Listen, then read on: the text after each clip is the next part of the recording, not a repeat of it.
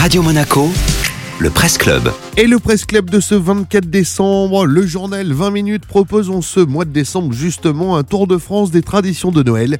Parmi elles, celle des 13 desserts en Provence. Jean-Christophe. Oui, on connaît tous hein, dans la région cette fameuse tradition des 13 desserts et même si euh, dans tous les domaines, et on peut le regretter, les traditions se perdent plus ou moins avec le temps, eh bien euh, on en a tous au moins entendu parler, mais en connaissez-vous euh, l'origine et la composition?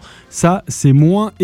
Sur ce dernier point, d'ailleurs, vous verrez que comme pour toute recette de cuisine, il y a plusieurs chapelles et chacun euh, prétend avoir la vraie recette. En tout cas, l'article de 20 minutes sur le sujet est très instructif. On y apprend que le concept apparaît dans la littérature du XVIIe siècle, mais sans spécifier le nombre de mets à déguster.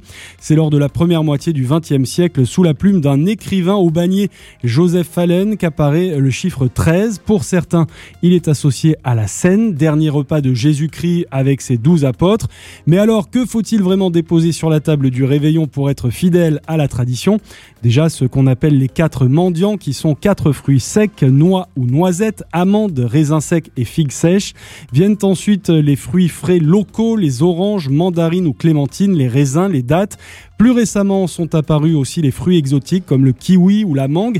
Et puis comme effectivement la composition des 13 desserts varie euh, en fait d'une ville à l'autre en Provence, eh bien euh, selon le lieu ou l'envie, on pourra aussi déguster des calissons, des melons confits, des prunes, des croquants aux amandes ou encore des oreillettes. On n'oubliera pas évidemment les différentes sortes de nougat et l'incontournable pompe à huile ou fougasse de Noël faite de farine, d'œufs, d'huile d'olive et d'eau de fleurs d'oranger.